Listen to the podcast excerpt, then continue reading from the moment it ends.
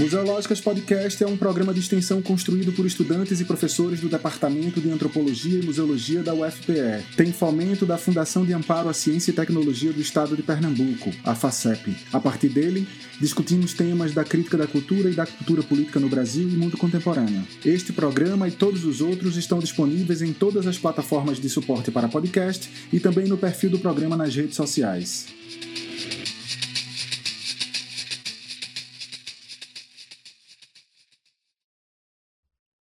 Olá, ouvintes do Museológica Podcast. Hoje, nosso programa entrevista a professora Regina Abreu, antropóloga, professora titular do programa de pós-graduação em Memória Social e da Escola de Museologia da Unirio. Regina publicou vários livros durante a, né, a sua carreira, a sua trajetória, entre eles A Fabricação do Imortal, de 1996, Museus e Atores Sociais, Perspectivas Antropológicas, de 2016, e Memória e Patrimônio, Ensaios Contemporâneos, de 2003, e que é um livro muito utilizado no curso de Museologia da Universidade Federal de Pernambuco. Professora Regina, em primeiro lugar, muito obrigado por ter aceitado produzir essa entrevista conosco. O Museológicas Podcast é um programa de extensão do Departamento de Antropologia e Museologia da Universidade Federal de Pernambuco, interessado em produzir conteúdos sobre cultura política e crítica da cultura. Esse programa que a senhora nos dá o privilégio de sua participação faz parte do Linhas Cruzadas, uma série especial cuja motivação é oferecer subsídios para pensar o que seria o saber próprio da museologia, já que ela divide objetos e processos comuns às disciplinas das humanidades. O que queremos aqui é uma atenção respeitosa com outros campos, como forma de testar os limites desses campos e melhor traçar os nossos. Sua produção sobre o patrimônio é bastante conhecida em museologia e será essa produção que nós nos dedicaremos hoje. Creio que não será problema crescer a essa introdução um toque pessoal. Como professor, passei a utilizar em minhas aulas, logo que conheci, o seu texto sobre patrimônio genético. E esse mesmo texto abriu para mim, agora como pesquisador, uma trilha de pesquisa cujos resultados eu guardo com muita expectativa a publicação. Então, para começar, né, é, eu preciso apresentar a, o grupo que está conosco para fazer essa entrevista. Né? Quem conduzirá essa entrevista seremos três, né? estamos em matilha hoje. Eu, Alexandre Silva de Jesus, professor de teoria do curso de museologia da UFPE e coordenador do grupo de pesquisa museológicas. Gleice que é leitor, doutorando em História pela PUC do Rio, e Camila Maria Santos, museóloga, museóloga formada pelo nosso curso. As duas também integram o grupo de pesquisa museológicas. Estão conosco ainda Talita de Mello e Luísa Nóbrega, alunas do curso de museologia da UFPE, integrantes do projeto de extensão que produz e disponibiliza esse conteúdo. Nós vamos começar então, é, professora, é, começando sobre é, discutir a atualidade patrimonial, a atualidade do patrimônio entre nós. Né? E a primeira questão que a gente quer colocar é sobre a história, né, sobre a origem, sobre a emergência do patrimônio. Em sua emergência atual, o patrimônio se viu marcado por outro fenômeno tão recente quanto ele, que foi o vandalismo. Desde o começo, eles foram arrastados para o interior da experiência política, e enquanto o patrimônio traduzia a sensibilidade e os valores aristocráticos, eu estou pensando aqui particularmente em Vitor Hugo, né, a, a discussão dele no artigo Guerra aos Demolidores, o vandalismo encarnou uma espécie de liberação democrática. Né? Quebrar, destruir aquilo que era chamado de patrimônio passa a ser uma experiência de libertação democrática. Quais as linhas de força atuaram, não propriamente para a inversão desse estado de coisas, mas para o deslocamento do patrimônio de seu valor aristocrático para o valor democrático? Bem, é, boa tarde, boa noite, né? Acho que já, já é noite. E fico muito feliz de estar aqui com vocês. Acho uma experiência assim muito importante, né? Hoje, assim, na área da didática, né? Assim, trabalhar com essas novas tecnologias, enfim, é um prazer enorme.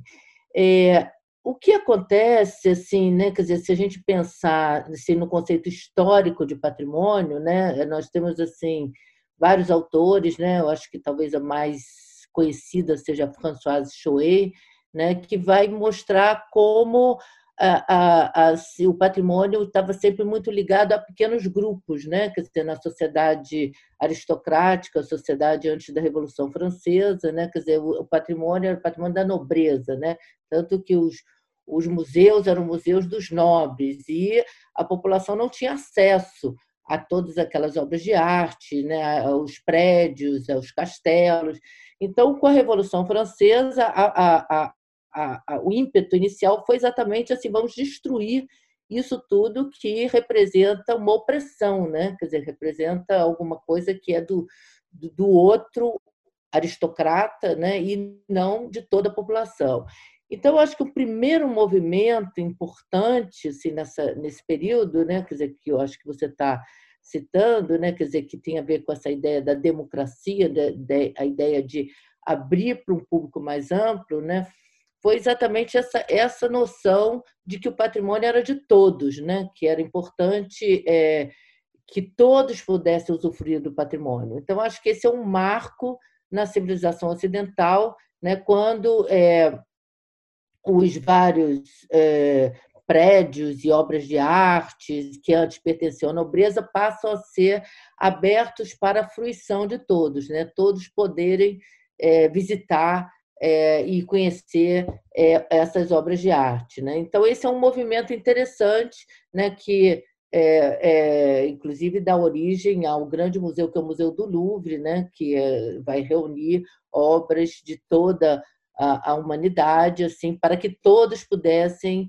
é, ter a, o direito né, a, a, ver aquelas obras, a usufruir daquelas obras. Então, acho que tem essa, essa virada importante aí, né, que tem a ver com esses ideais, né, assim, que, que é a virada do, do século XIX, né, assim, os ideais de é, liberdade, igualdade, fraternidade e toda a, a a, a noção de democracia que vai surgir nesse período. Né? É, professora, para mim também é uma satisfação estar nesse encontro e nessa conversa com a senhora, né, mesmo que é, virtualmente. E é, ainda na sequência né, da questão que Alex propõe, no seu texto A Patrimonialização das Diferenças e os Novos Sujeitos de Direito Coletivo do Brasil, a senhora destaca que a trajetória dos processos de patrimonialização é marcada por três grandes momentos. Né? O momento da reconstrução do passado, que tem como centralidade a história, que marcou a passagem justamente do século XIX ao século XX. É, aí, na sequência, teríamos a ênfase né, no conceito antropológico de cultura, que marca as sociedades pós-guerras, a criação da Unesco, a busca pelo reconhecimento das diferenças culturais como uma potência humana e é, teríamos ali, no contexto da década de é, 1980, o que a senhora vai nomear como a patrimonialização das diferenças.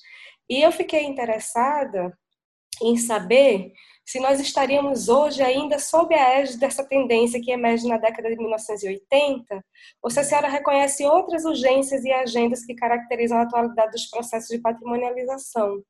No Brasil, por exemplo, é, nós podemos citar que, para além do reconhecimento dessas diferenças e singularidades, os processos de patrimonialização vêm sendo amplamente usados como estratégias políticas em diferentes lutas é, por direitos sociais. Então, em que medida esses usos é, extras culturais dos processos de patrimonialização dialogam ou se distinguem das demandas da década de 80? Uhum. É, eu, é, eu, eu acho importante, né, quer dizer, esse grande movimento, né, quer dizer, na verdade, assim, a gente tenta fazer um grande voo histórico, né, é, ele, ele mostra assim como cada vez mais assim há um reconhecimento das singularidades né da, dos pequenos grupos né assim inclusive é, assim, se a gente tomar a Unesco né, como esse grande organismo internacional que regula o campo do patrimônio, né, assim, nos anos, é, esses anos 80, vai começando a haver uma virada né, assim, de países de, do chamado Bloco Sul, né, o, o, o Japão, é, países do Oriente e o próprio Brasil, assim que começa a forçar um pouco assim de, de é, trazer outras formas de patrimônio que são as formas de patrimônio dessas comunidades tradicionais, né? Quer dizer, porque a, a, até então né, a Unesco era um órgão assim muito dominado pelo chamado Norte, né, assim que são esses países né, da Europa, assim com patrimônio muito de pedra e cal, os grandes é, patrimônios arquitetônicos, né?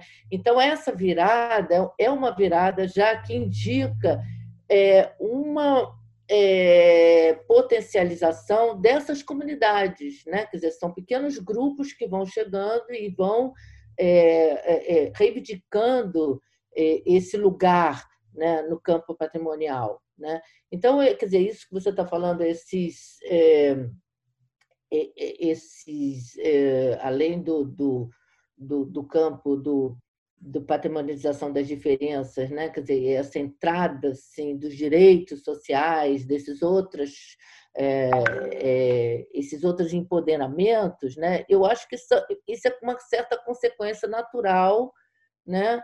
dessa é, patrimonialização, disso que eu estou chamando da patrimonialização das diferenças. Né?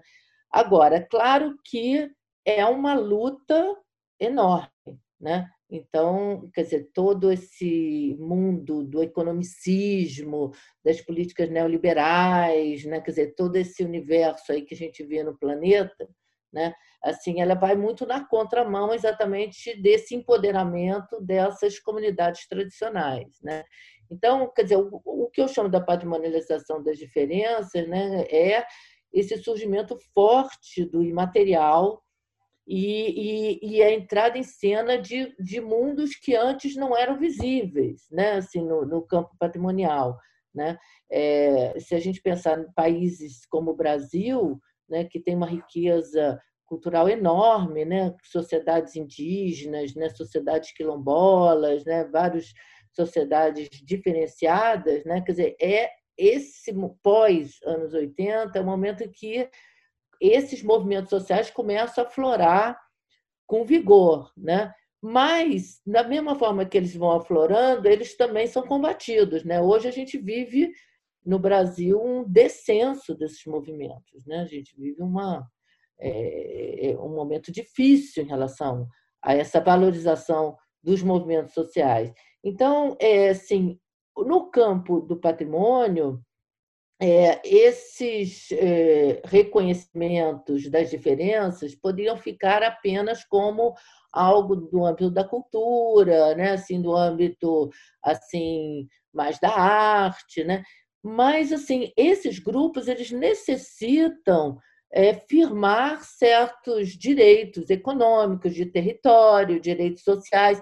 Então a gente vê, por exemplo, é, quando são patrimonializadas as bonecas Carajá, né, dos índios Carajá, no, no, no centro-oeste, né, em Goiás, é, assim, as índias Carajá que fazem aquelas bonecas, elas estão com muitos problemas de saúde, elas têm problemas de sobrevivência, né? Então, assim, não dá para pensar na patrimonialização das bonecas sem pensar em direitos para esses povos, porque não adianta patrimonializar esse saber fazer se os povos desaparecem. Né? Então, é toda uma discussão que, que o, o campo do patrimônio vai trazendo. No Brasil, isso é muito forte. Né? Quer dizer, o, hoje o IFAM está assim, sendo muito atacado, né?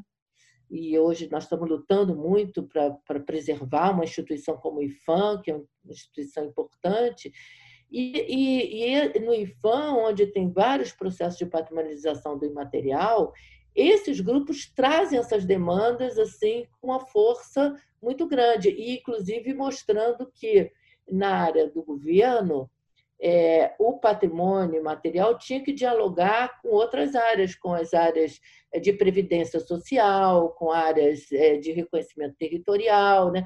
porque por exemplo, aqui no Rio de Janeiro, né, nós temos o jongo. O jongo é uma manifestação muito antiga, assim, e os jongueiros, os mestres jongueiros, estavam morrendo de problemas de saúde, tem problemas da terra, né? Então, é assim, não dá para manter o patrimônio e também se não manter as pessoas vivas com, com as suas condições sociais, econômicas. Né?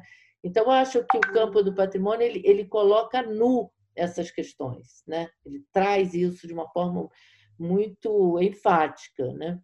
E realmente você tem toda a razão. Eu acho que esses, essa questão do, do, dos extraculturais né?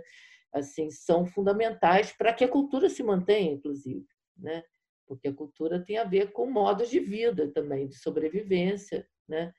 E, não, e quando se ataca a cultura, está se atacando também a toda uma forma de vida, né? Ok, é, a gente ainda tem alguns minutos para fechar esse bloco, é, professora, e aí eu queria fazer uma pergunta que é mais rapidinha. É, a gente tem um, nós conhecemos aqui um, um poeta chamado Miró, é que ele tem uma ele tem uma poesia chamada Notícias Sem Nexo. Eu uhum. coloquei, postei até para a senhora aí. É, a, a, a, poesia diz o seguinte: na hora do tiroteio, saiu correndo, quebrou a esquina e foi preso por crime ao patrimônio público. Né? E aí a pergunta que a gente faria é: a gente está sempre falando do patrimônio como essa experiência de vida, mas há alguma chance do patrimônio oferecer algum risco para a cultura e para a sociedade? É, é, é complexa essa, é, essa, essa questão, né? Assim, porque é, o, o, que, o que acontece, assim, é, o, o, o, o patrimônio, né, assim, ele tem várias dimensões, né? Então, quando a gente fala assim, o patrimônio cultural, ele é um patrimônio de um grupo, né? mas ele pode ser um patrimônio de uma cidade, de uma região, de um país, né? assim, ou um patrimônio da humanidade, ele tem esses, essas várias dimensões. O que acontece é que muitas vezes assim a noção de patrimônio fica muito circunscrita a alguns grupos. Então, quando se fala, por exemplo, a questão do patrimônio público, né, que está tá sendo trazida, né, quer dizer, que é, um, é uma, uma, uma noção muito genérica, né, também né? Assim, fico pensando assim, um, um, às vezes um é, um prédio histórico, por exemplo, um prédio histórico é, no país, se ele é tombado, ele é de todos nós, ele é do povo brasileiro. Só que as pessoas muitas vezes não reconhecem aquilo como seu, né? Por exemplo, vem às vezes um, é, um palácio assim, não, aquilo não, não é meu patrimônio, isso é um patrimônio dos ricos, é um patrimônio dos outros, né?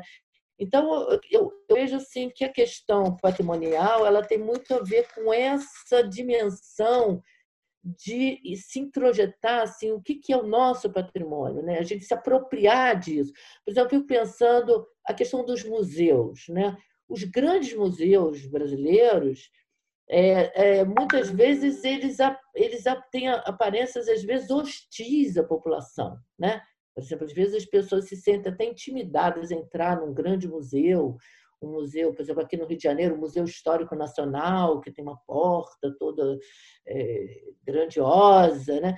Então, como é que a gente pode fazer para que as pessoas entendam que aquilo é um patrimônio público, então ele é um patrimônio de todos, que aquilo pertence a todos nós, né? Porque as pessoas assim têm que se apropriar também desse conceito de patrimônio, entender que é delas também, né? Então, essa é uma dimensão complicada, porque às vezes assim as pessoas até não reconhecem pelo tipo de, de, é, de arquitetura, de arte, assim, que não, não diz respeito a elas, né? Assim, então, é, é uma, essa dimensão do público, muitas vezes é uma dimensão é, que ela não, não é coletivizada, né? Ela às vezes não tem assim essa dimensão tão coletiva como a gente gostaria que fosse, né?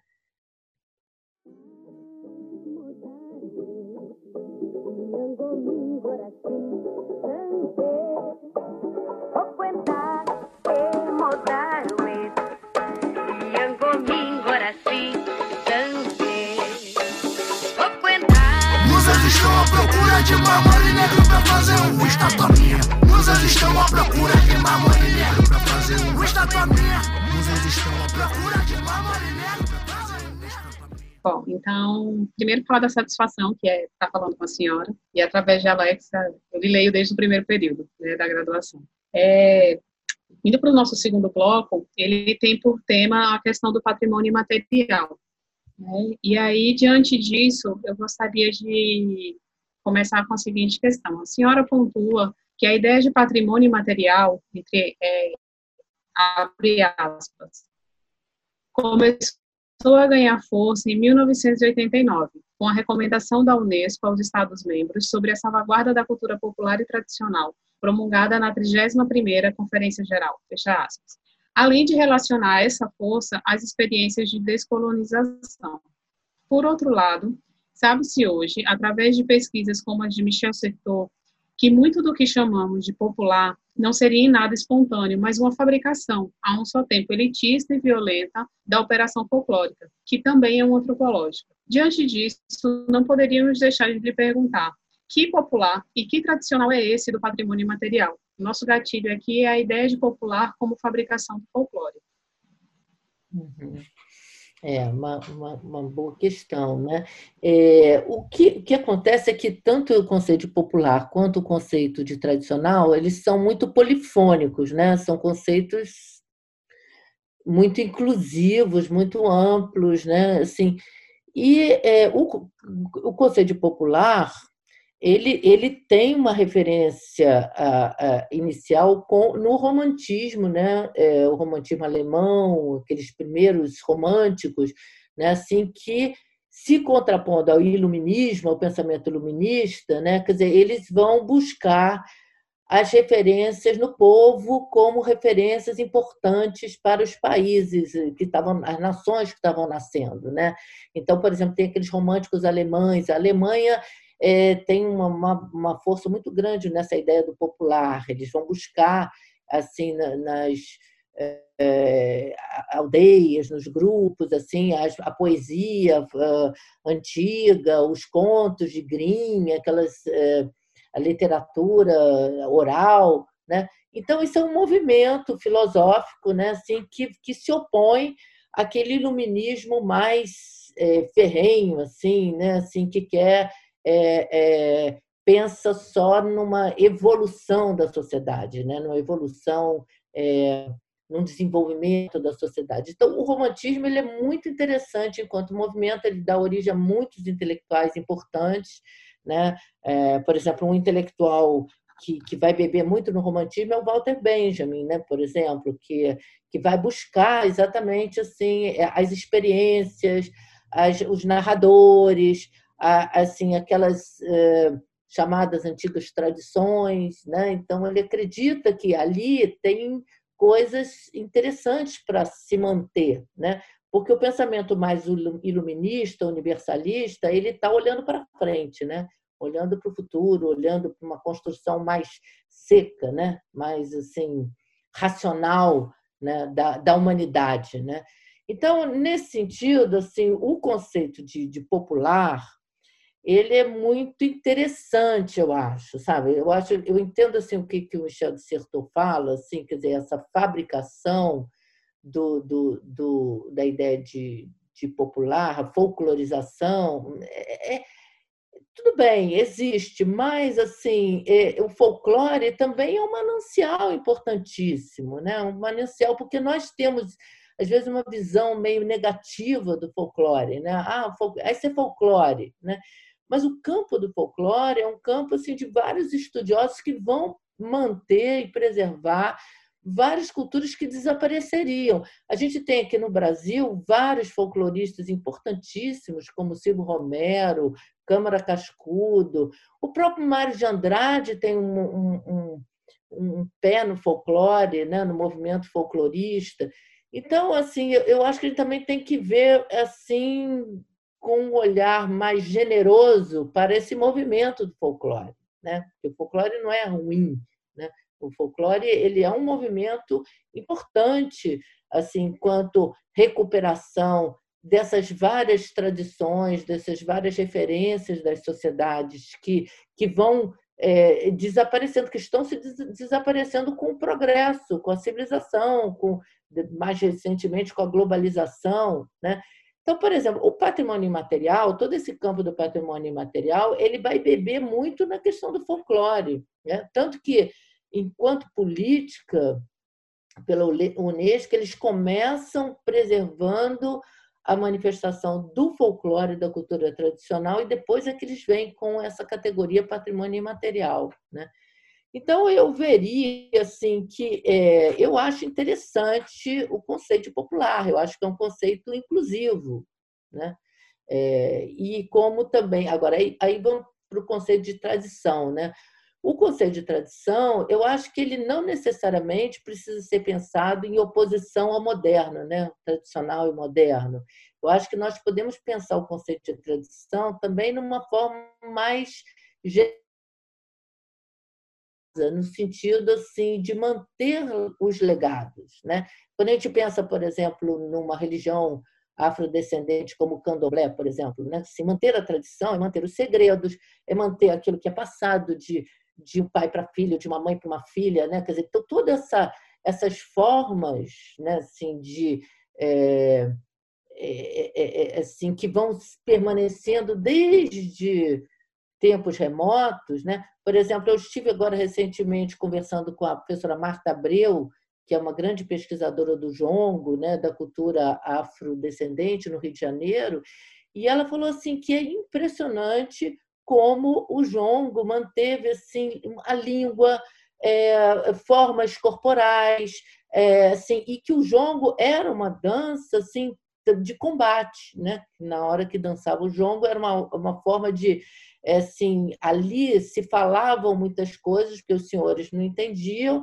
então eles organizavam fugas, organizavam é, é, revoltas, dançando o jongo e que essas falas, essas palavras, elas foram se mantendo. Então, com a patrimonialização do imaterial hoje, isso tudo foi emergindo, mas estava lá. essas tradições estão ali, elas estão sendo mantidas assim, às vezes no segredo, né, de uma família, de um grupo, né? Elas vão é, é, sobrevivendo, né, como é, assim, culturas sub, subterrâneas, né, que estão ali assim que são dominadas, elas estão não, não têm um espaço e quando elas encontram espaço, elas florescem. Então, eu gosto desses conceitos, sabe? Eu gosto do conceito de popular e tradicional. Eu acho que eles são interessantes para a gente é, operar em termos de construir outros caminhos fora desses caminhos mais é, usuais e mais oficiais, né?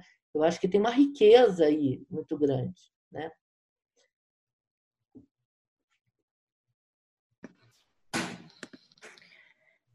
Maravilha, professora.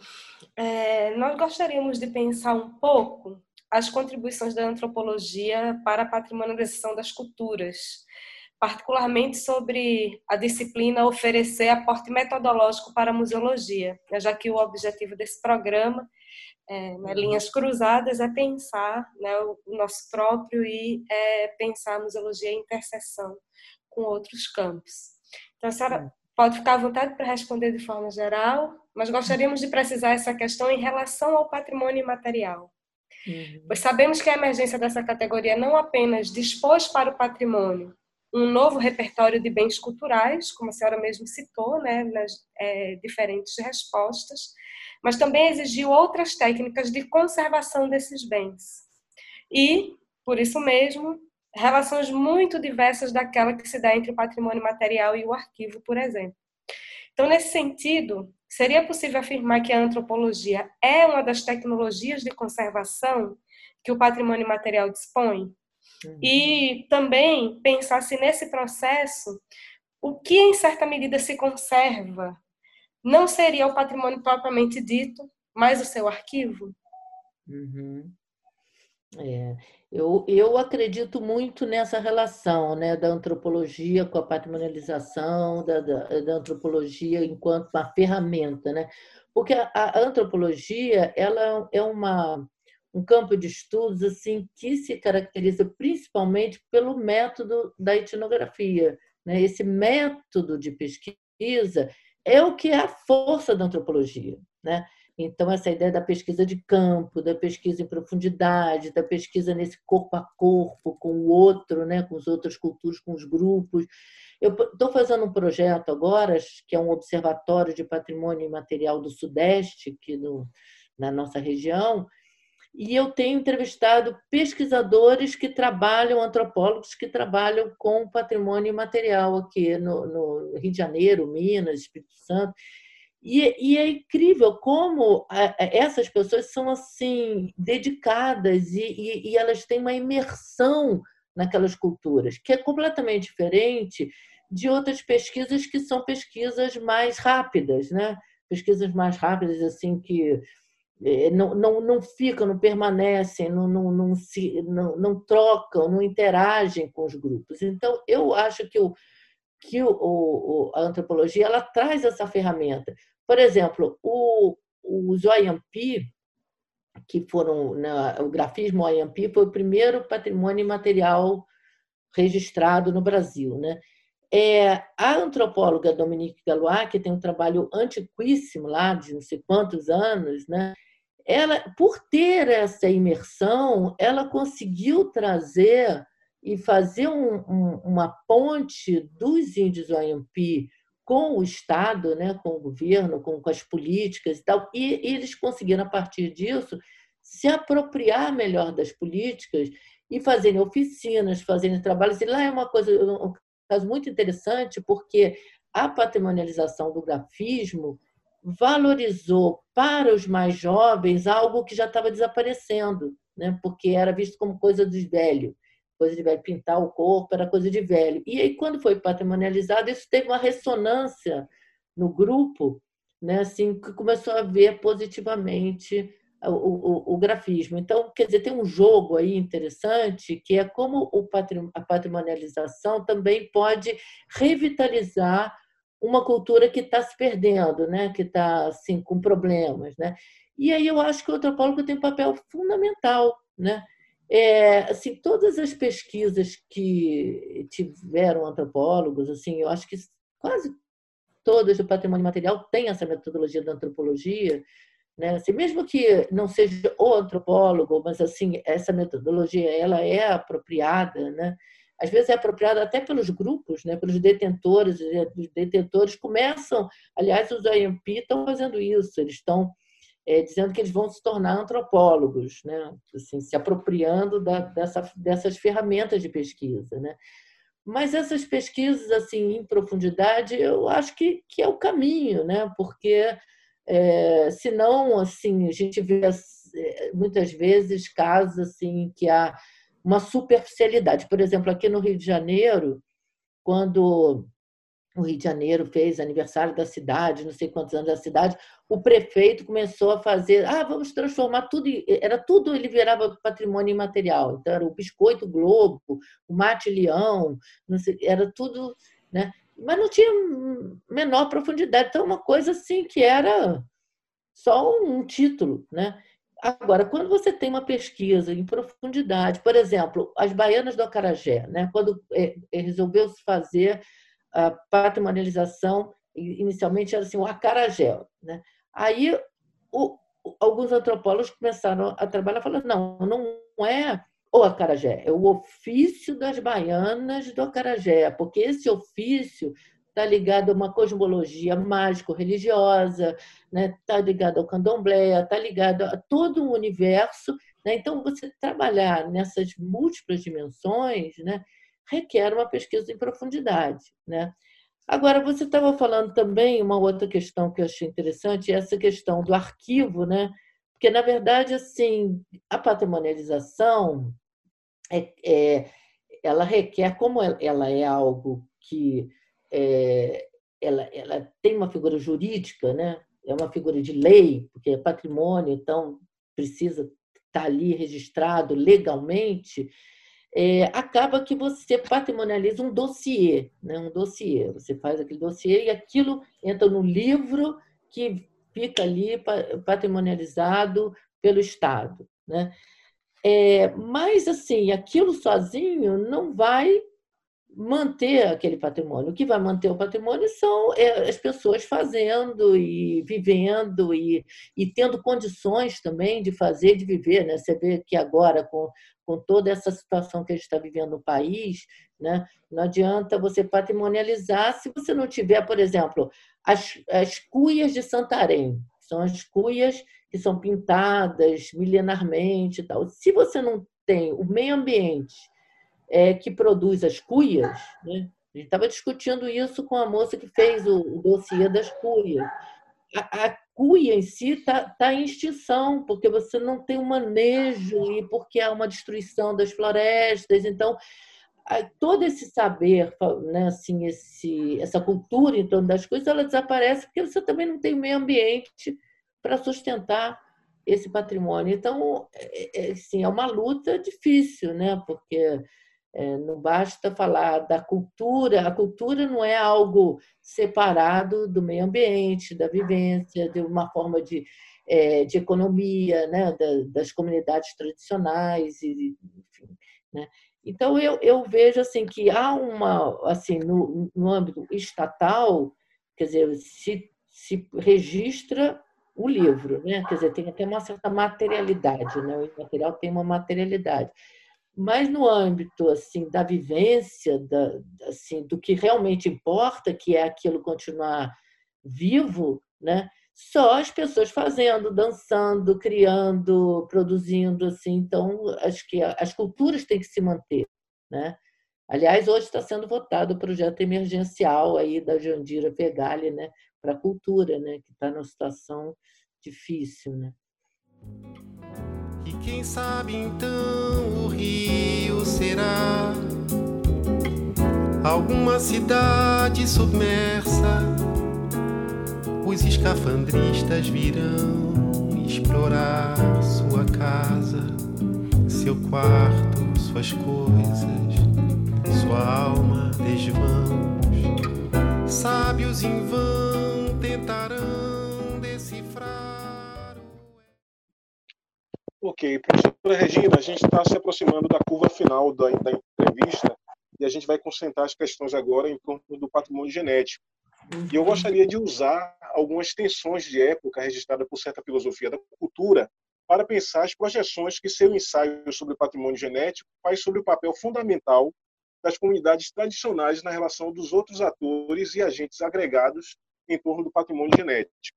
Uhum. Essas tensões dizem respeito à relação entre a ciência e a experiência e sobre isso a questão de que a ciência moderna teve a sua necessidade de origem de se opor e invalidar a experiência elas dizem respeito também ao uso e consumo, e isso coloca a questão sobre o uso versus consumo, e isso coloca a questão sobre a possibilidade de conciliar um só tempo os interesses de um uso sustentável e comum do patrimônio genético e a exploração do mesmo pela indústria farmacêutica, por exemplo. E uhum. também coloca questões sobre memória versus arquivo, ou seja, sobre a desnecessidade da memória quando as informações passíveis de se saber de cor são transferidas para os arquivos. Uhum. Então, tudo isso, de alguma forma, não antecipa certa impossibilidade de manter o protagonismo dessas comunidades tradicionais? Uhum. É, essa é uma área assim muito é, conflituosa, né? Muito tensa e muito importante no contemporâneo, né? Porque, é, de fato, quer dizer, nós temos aí a a Organização Mundial da Propriedade Intelectual, né, que regula mundialmente né, as, as patentes. Né? Então, a gente vive num mundo, o mundo capitalista é um mundo das invenções, das patentes. Né? Quer dizer, todo o sistema industrial vive, sim, né, de é, é, é, pessoas que inventam né? Seria isso, né? Assim, inventores que vão inventar ou máquinas, ou remédios, ou fármacos, né? E ganham dinheiro em cima das suas invenções, né? Quer dizer, eu acho que tem um, uma, uma lógica é, capitalista que é, vem a partir disso, né? É, no Brasil a gente tem o, o, o INPI, né? Que é o é Instituto Nacional da é, Propriedade Intelectual, né? Onde as os inventores vão lá e registram as suas invenções.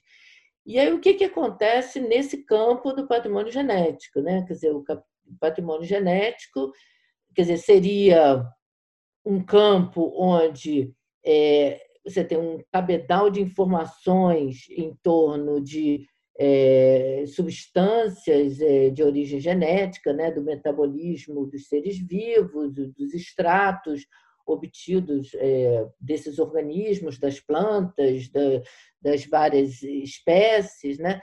E, e, e, todo esse, esse universo, né? quer dizer, ele no campo brasileiro, por exemplo, né? quer dizer, ele está fortemente ancorado em conhecimentos tradicionais, né? porque esse patrimônio rico que nós temos de biodiversidade, assim, ele não seria nada se você não tivesse o conhecimento de como usar aquilo, né? Então, assim, é, por exemplo, os índios sabem usar o curare, né? O curare é uma substância que jogam na, na água e aquilo asfixia os peixes, eles conseguem né, é, é, pescar né, de uma forma mais fácil. Né? Os índios é, têm a, o conhecimento sobre, por exemplo, a ayahuasca, né, que é uma plantas assim que é, é, tem vários, é, várias funções terapêuticas, né? É, tem o, o, conhecimento, por exemplo, do uso de várias plantas medicinais, né? Então esses conhecimentos tradicionais eles são assim um, um grande tesouro, né? O grande tesouro é esse, né? Porque é, se você saber que a, a planta da novalgina serve para curar dor de cabeça, né? Alguém foi testar e aprendeu como fazer, né? Macerar a planta, fazer o, a, o uso daquilo para a cura, né? Então, evidentemente que as grandes indústrias farmacêuticas estão de olho nesse nessa riqueza potencial que nós temos aqui, né? Assim, não só o Brasil, outro, outros outros países também que ainda têm esses conhecimentos tradicionais, né? Então, na verdade, assim, essa é uma, uma, uma luta importante, né? Importante para essas populações, porque muitas vezes essas empresas, essas indústrias vão nesses lugares, elas registram esse conhecimento como delas, né? Como a gente já viu casos assim aberrantes, assim de, é, por exemplo, do açaí que foi registrado o uso do açaí ou de outras plantas assim que são registradas em, vários países, né? E aí, uma vez que registrou aquela patente, os próprios povos tradicionais teriam que pagar direitos a esses é, esses grupos, né? Então isso aí tem, tem um, uma, uma guerra poderosa aí de muitos interesses, né? Então aquilo que parece algo assim muito pitoresco, na verdade não é tão pitoresco, porque na verdade ele é, esconde aí interesses assim de indústrias, principalmente as indústrias farmacêuticas, né? Mas não apenas, né? Então eu, eu acho que esse é um campo assim que é, precisaria haver muita proteção a essas populações tradicionais, inclusive revertendo, assim, se uma, por exemplo, o uso da novalgina, se isso foi é, trouxe benefícios para a humanidade e tal, que isso revertesse em benesses também para essas populações, né? Que é aquela que se tenta, há uma tentativa de se construir essa figura do direito coletivo, né? que é o direito coletivo, sim, de que essas populações tenham direito a, a, a receber os royalties, né, os lucros de, do uso de certas, é, certos conhecimentos associados ao patrimônio genético. Né? Então, esse, esse é um campo de muita disputa. Né? E, e eu não sei, assim, eu acho que atualmente no país assim ele não tem tido a proteção que mereceria ter, né? porque a gente tem aí, não só em, em termos de indústria farmacêutica, mas, por exemplo, sistemas agrícolas, a questão das sementes, a questão das, é, das vários tipos de batata, vários tipos de, de, de é, é, mandioca, né? quer dizer, sistemas assim, foi, inclusive há um, um trabalho da Manuela Carneiro da Cunha, ela escreveu um livro, que é uma revista do, do IFAM, tem um, um, um, número só sobre a questão do patrimônio genético e os conhecimentos tradicionais associados. É uma revista do IFAM. E tem vários artigos ali muito importantes da Laura Imperaire, que é uma pessoa que trabalha com isso assim diretamente, né? É, então, é, é, é, um campo assim que a gente via como muito promissor no Brasil, né? mas em razão desse desgoverno, essa situação política que a gente vive, é um campo muito ameaçado atualmente. Né?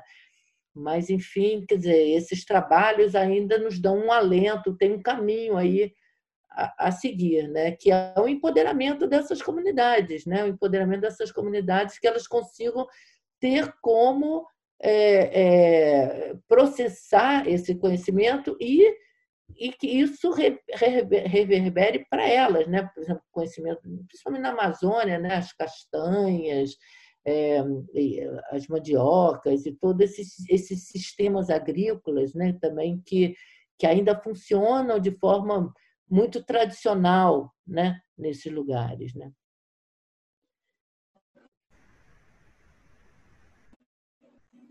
Então, indo para a última questão é, da nossa entrevista e fechando com essa né, discussão, compilando todas as questões que nós é, trabalhamos ao longo dessa conversa, é, eu queria pensar, junto com a senhora, a partir de uma questão que foi é, proposta, que foi discutida no E-Cadernos do CEO, que versou sobre os 10 anos da Convenção do Patrimônio Material. Né, juntamente com Paulo Peixoto, a senhora marcou que um dos aspectos envolvidos na emergência dessa categoria, categoria de patrimônio imaterial, foi o desejo de autodeterminação das comunidades contra as manifestações de colonialismo.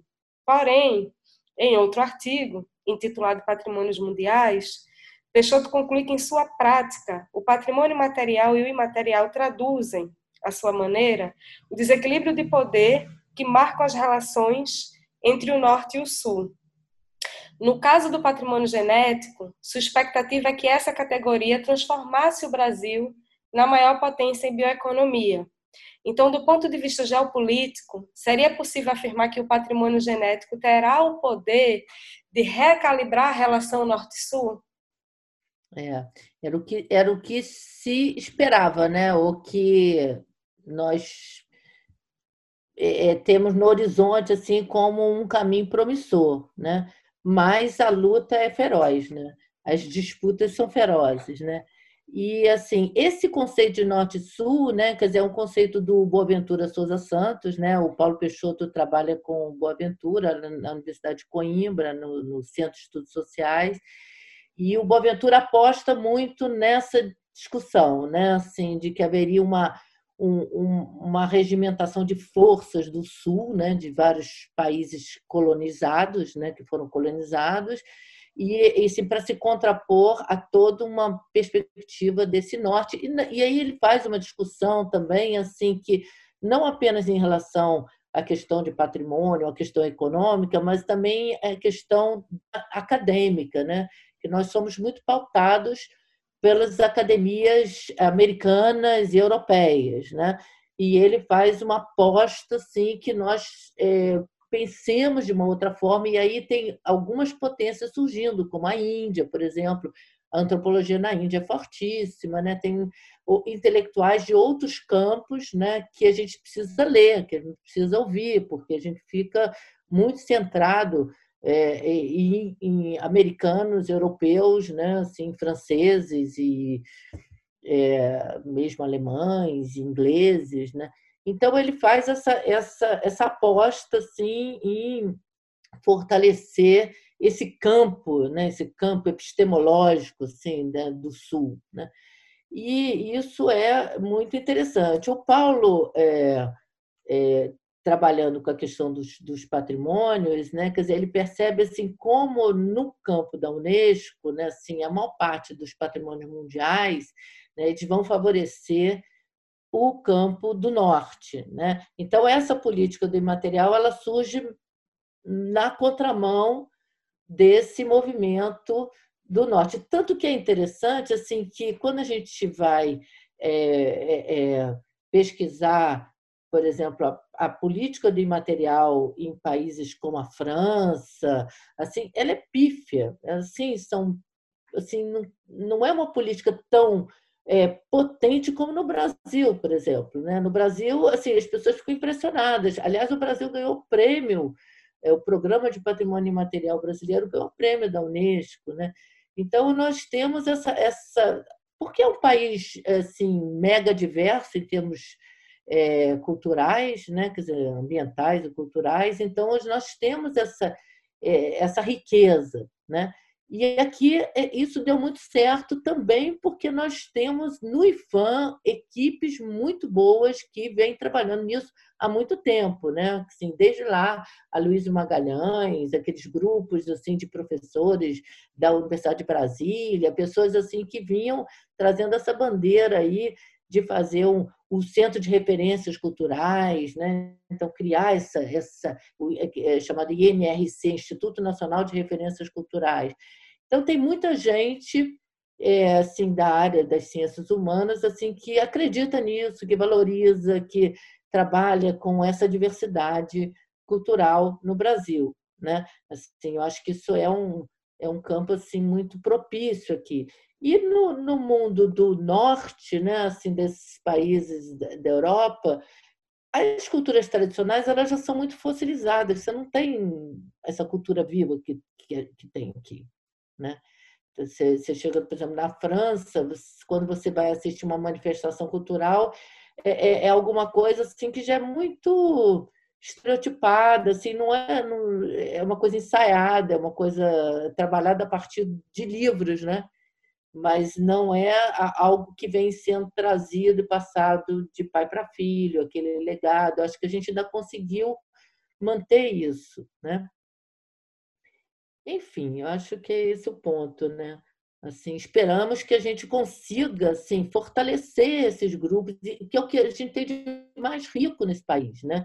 Ontem a gente participou aí de um grande fórum de defesa do patrimônio cultural e foi interessantíssimo porque assim tinha é, é, cantador do, de Cuiabá, gente do Piauí, de Pernambuco, de Minas, moda de viola e tal. Quer dizer, você tem uma riqueza enorme né, de culturas no país. Eu acho que esse é um caminho para o Brasil. Né?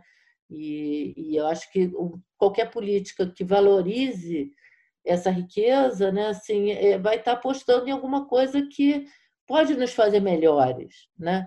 Eu acho que e a academia, eu acho que a universidade tem que caminhar junto, né? Eu acho que é importante. E eu acho importante o campo do patrimônio, assim, eu gosto de trabalhar nesse campo, tanto o patrimônio quanto os museus, porque é alguma coisa muito viva, né? Porque aí a universidade, você não fica só na parte teórica na universidade, é algo de muita prática, né? Você trabalhar e fazer uma exposição de museu e trabalhar com uma, alguma coisa assim que é um, um, um grupo é, popular, né? Assim, é, é, tem um diálogo assim que é muito potencializador também para a academia, né? Para a universidade, né? Então, acho que essa troca é muito boa, né? E eu acho muito bom que vocês estejam fazendo um projeto de extensão, que eu acho que a extensão é um lugar muito bom na universidade, né? De experimentar, de fazer coisas novas, né? Sim, então é muito bom isso. Parabéns aí pelo projeto de vocês. Professora Regina, a gente está chegando ao fim de mais um Linhas Cruzadas, né, com bastante alegria por ter tido a possibilidade de lhe ouvir né, sobre essa questão, que é uma questão da época, né, que é essa experiência do, do patrimônio, né, e felizes também por, novamente, é, é o terceiro Linhas Cruzadas e é, é o, o, terceiro convidado, convidada, né, que são autores que nós lemos de alguma forma, né, alguns mais, outros menos, mas que acaba atravessando o, o caminho que é o caminho do pensamento, né, do nosso pensamento.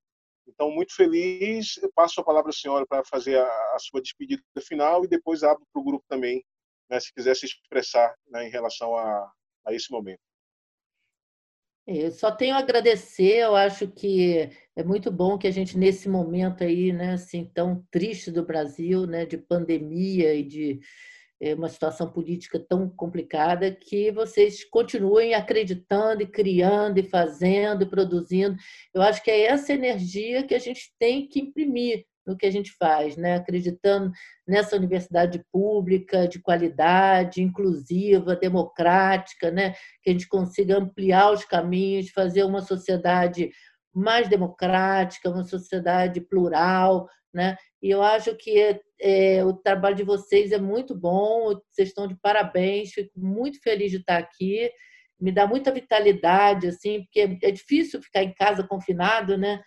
E com tudo isso que está acontecendo, então é bom quando, né, mesmo que seja na telinha do computador, mas a gente está aí com a energia, né, assim, acontecendo, assim, vibrando, né?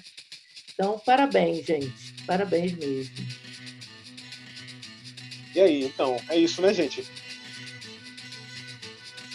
Museológicas Podcast é mantido pelos grupos de pesquisa Museológicas e Curupiras, Colonialidades e outras epistemologias, bem como pelo Laboratório de Expografia, Expolab, Laboratório de Estudos Avançados em Cultura Contemporânea, o LEC, Laboratório de Multimídia e pelo Observatório de Museus e Patrimônio.